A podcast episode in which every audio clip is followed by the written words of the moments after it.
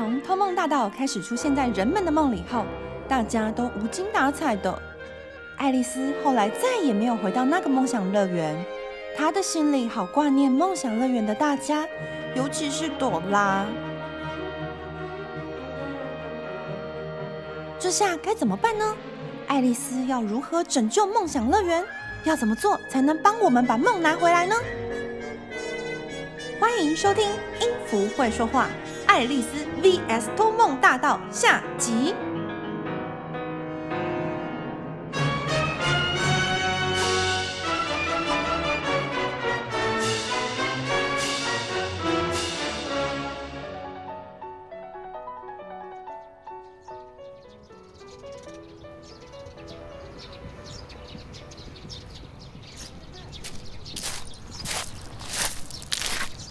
这天是星期天，爱丽丝又来到公园，独自玩着溜滑梯。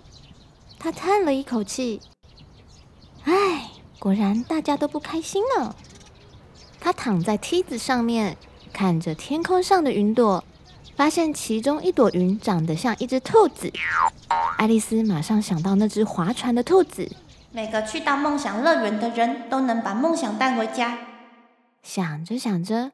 爱丽丝慢慢的闭上眼睛，他又睡着了。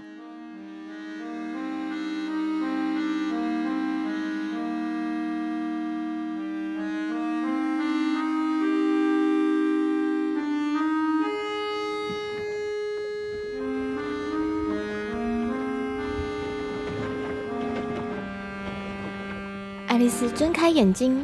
发现自己又在前往梦想乐园的那个船上，兔子先生正在划船。啊，兔子先生，这里是梦想乐园，每个来到梦想乐园的人都能把梦想带回家哦。兔子先生专注的划船，朝梦想乐园前进。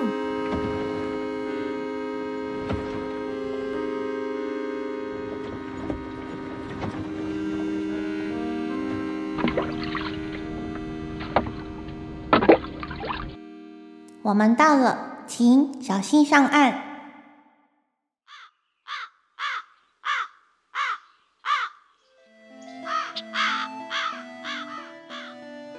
于，爱丽丝又回到梦想乐园了。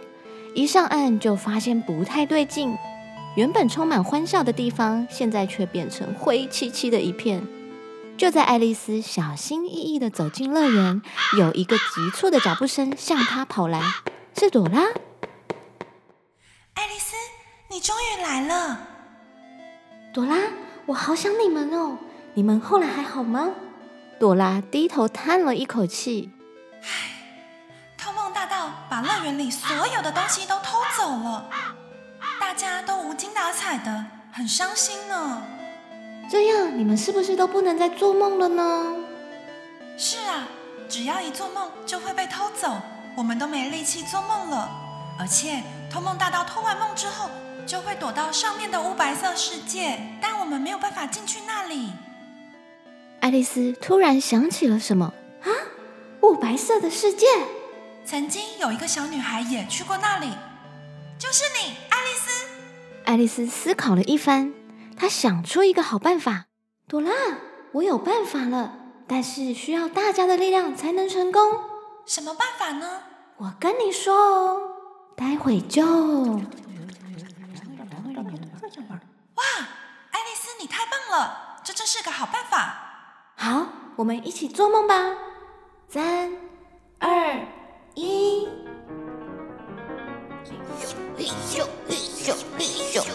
爱丽丝让大家一起做一个棒棒糖的梦。这个棒棒糖非常的大哦，而且还是恐龙造型的呢。大家用尽全力的做梦。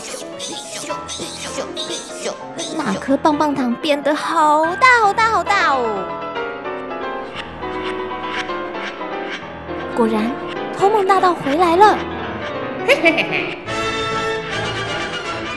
嘿嘿嘿嘿，这个棒棒糖真是好香甜呐！我就不客气喽。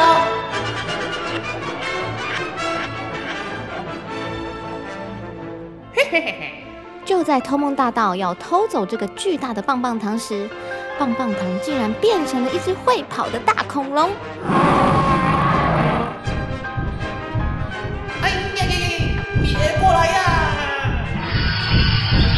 恐龙追着偷梦大盗跑，偷梦大盗吓得往上一跳，咚的一声躲进雾白色世界了。朵拉赶紧说。就是现在了，爱丽丝。只见爱丽丝脚轻轻一蹬，那轻飘飘的感觉好熟悉呀！爱丽丝飘起来了。朵拉在远远的地面上喊着：“”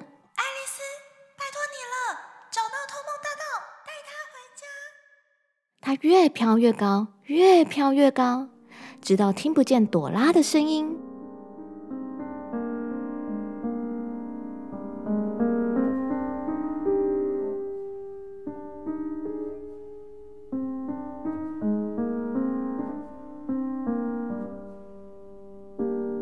原本灰漆漆的一片，渐渐明亮了起来。爱丽丝又回到这个雾白色的世界。哇，就是这种感觉，轻飘飘的，好舒服哦！哎，爱丽丝，别睡，你不是有很重要的任务吗？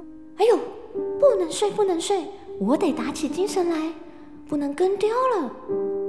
但是眼前一片雾白白的，她什么也看不见。此时，爱丽丝想到了，她大喊：“风爷爷，请帮帮我吧！”哦哦哦哦哦，真稀奇！你怎么又回来了，爱丽丝？风爷爷，偷梦大盗躲在这了，你能帮我找找吗？嗯，那有什么问题？哦哦，我把这片雾气吹散，就能看到他了。风爷爷说完，用力的吹出一口巨大的风。哇，这风也太大了吧！但是雾气没被吹散，反而将爱丽丝又吹到更远的地方了。就在爱丽丝要掉下来的时候，她感觉到背后有股力量在推着她，不让她跌倒。是什么呢？咦？被湿湿的，还有小小的声音在说话呢。爱丽丝马上大喊：“这这是雨婆婆吗？”“是的，雨婆婆带着稀里哗啦的小水珠又来了。”“哟，我都知道了，看来还是需要我。我用我的小水珠把这片雾气打散吧。”雨婆婆开始使劲的下起大雨，并且往前飘去。大雨打在爱丽丝的身上，又冷又痛。但是白雾不仅没散去，反而变得更浓了。哎，全身都湿哒哒的，这样根本没办法找到偷梦大盗嘛。但是爱丽丝并不担心，因为她知道接下来会遇到谁。没错，就是太阳先生。看吧，太阳先生果然就在前面呢。周围开始变得暖乎乎的，爱丽丝远远的就看到那颗黄澄澄的太阳，赶紧的飘上前去。哇，你怎么又来了？你果然还是很爱做梦哦。太阳先生，我来找一个人，他专门偷走其他人的梦，你有看到他吗？哈哈。能偷走别人的梦不是很好吗？那就有做不完的梦啦！才不是呢，有梦想才会有梦。每个人的梦都是属于自己的。我们的梦若被偷走，不管是白天还是黑夜，都会变得很无聊的。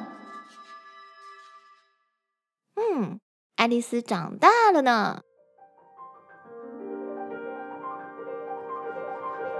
太阳先生不再说话。但是洒落的阳光越来越强，越来越热，那些白白的雾气渐渐的蒸发了，周围一片明亮。这时，爱丽丝看到了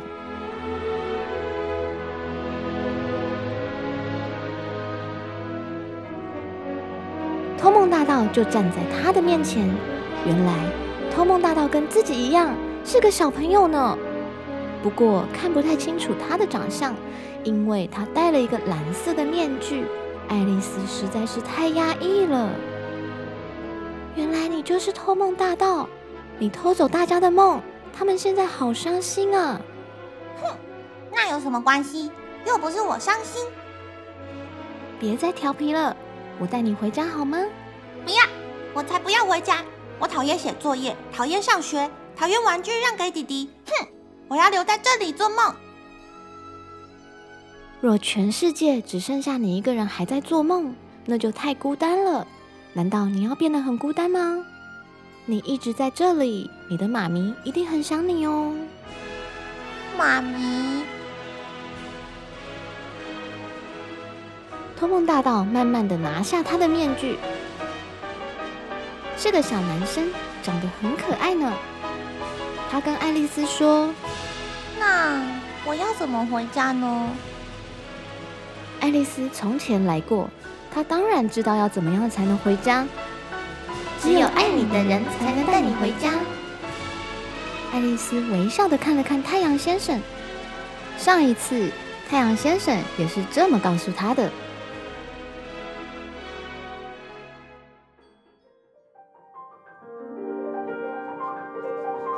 此时，太阳先生又开始散发出耀眼的光芒。周围越来越温暖。爱丽丝对眼前的小男生说：“只要闭上眼睛，睡醒后你就会发现你回家喽。”两人一起闭上了眼睛。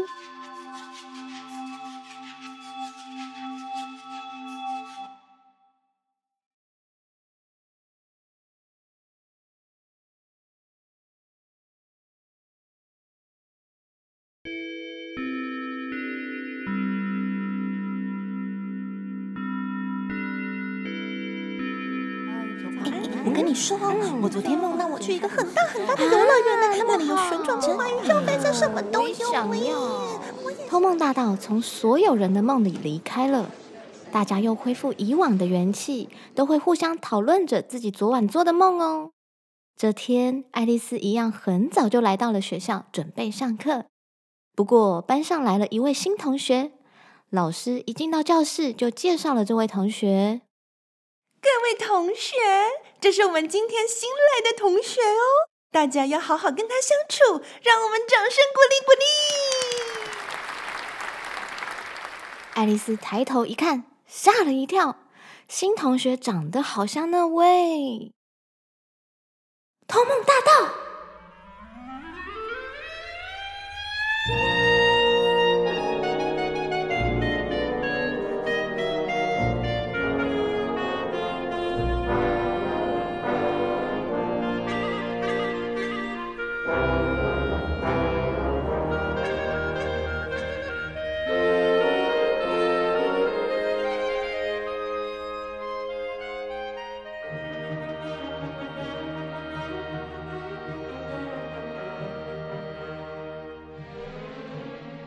音符会说话，终于迎接了第一个周年。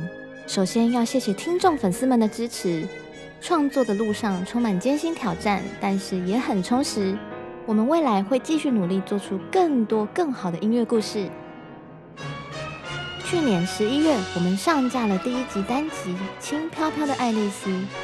那时候，爱丽丝还很青涩，充满了幻想。一年后，我们又写了《爱丽丝》。这次的爱丽丝长大了。对生活充满斗志，并且存有梦想，如同我们的频道一样。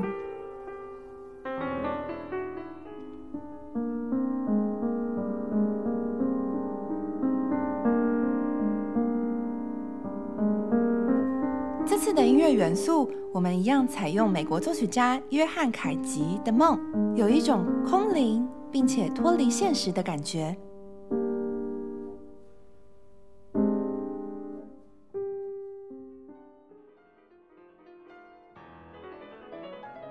还有另外一首音乐作品，那就是当偷梦大盗出现时总会搭上的音乐《蓝色狂想曲》。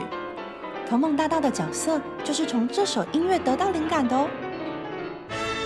《蓝色狂想曲》是由美国作曲家盖希文于一九二四年谱写的，此曲将古典和爵士的音乐样貌融合在一起。这样的创新在当时首演时大获好评。蓝色有着忧郁、诙谐以及抒情的意味，就像通梦大道的角色，总是俏皮戏谑的出现在我们的梦中。一听到音乐就知道，啊，他来了！很开心能与各位一同迎接周年特辑，我们期待与你们度过每个周年。之后我们还会有很多精彩的节目，皮尔金的故事，格列佛的小人国，让我们一起期待吧。若你喜欢这次的周年特辑，请帮忙五星评分并留言分享你的感想哦。我是哆瑞明，我是喵喵，音符会说话，谢谢大家的收听。